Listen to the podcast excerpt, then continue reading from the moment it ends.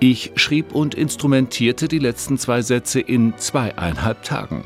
Ich schrieb von 5 Uhr morgens bis 8 Uhr abends, so dass ich nach Beendigung der Arbeit schrecklich erschöpft war. Während der Arbeit empfinde ich niemals Müdigkeit. Im Gegenteil, eher Vergnügen. Bei mir tritt die Ermüdung erst dann ein, wenn ich fühle und erkenne, dass eine meiner großen Mühen und Arbeiten endgültig abgeschlossen ist. Mit dem Konzert bin ich zufrieden.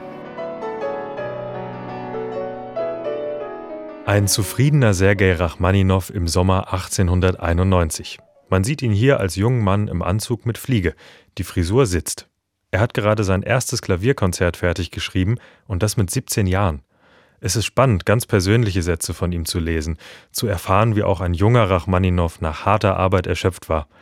Heute nennt man den russischen Komponisten, Pianisten und Dirigenten auch den letzten Romantiker der Musikgeschichte.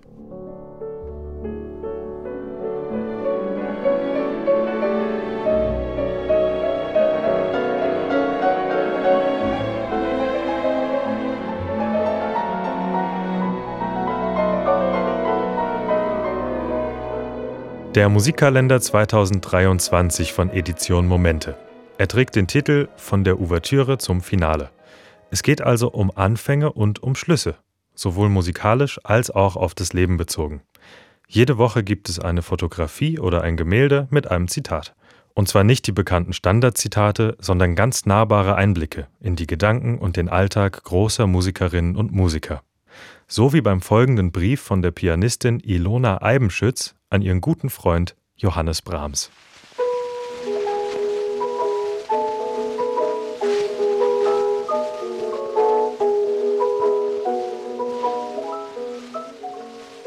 Lieber Herr Doktor, ich glaube, ich muss Ihnen sagen, welch großen Erfolg ich mit meinem Brahms-Rezital gehabt habe. Ich wusste, dass es eine ernste Sache war und bin nun umso glücklicher, dass es ein so vollkommener Erfolg war. Nicht nur, dass das Publikum sehr zahlreich und enthusiastisch war, auch alle Zeitungen schrieben großartig darüber. Verzeihen Sie, dass ich Ihnen das mitteile, ich bin aber so glücklich und denke mir, dass es Sie vielleicht auch freuen wird. Ilona Eibenschütz, hier zu sehen mit hochgestecktem Haar und Blick in die Ferne. Sie kam in Budapest zur Welt. Sechs Jahre später erklärte man sie schon zum Wunderkind. Damals soll sie Klavierduette mit Liszt gespielt haben und als sie neun war, trat sie mit den Wiener Philharmonikern auf. Mit 14 zog sie dann nach Frankfurt, wo sie Schülerin von Clara Schumann wurde. Und während dieser Studienzeit lernte sie dann schließlich Johannes Brahms kennen. Sie wurden enge Freunde. So eng, dass sie ganze Sommer miteinander verbrachten und Brahms ihr seine neuen Etüden vorspielte, bevor sie irgendjemand kannte. Diese Freundschaft hielt bis zu seinem Tod an. Ilona Eibenschütz galt als hervorragende Brahms-Interpretin.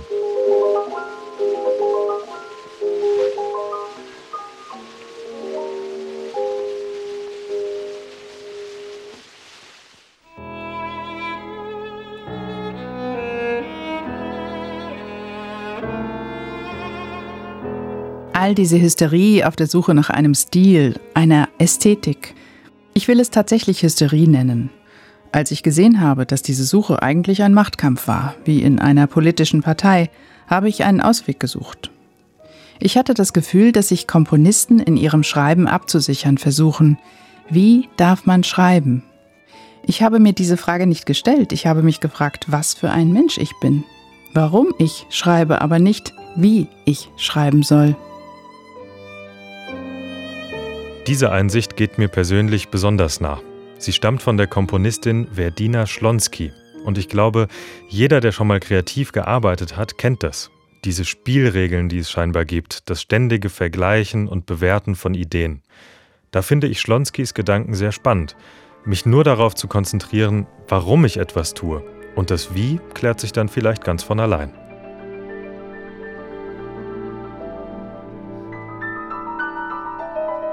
Bei diesen Zitaten kommt man leicht ins Philosophieren.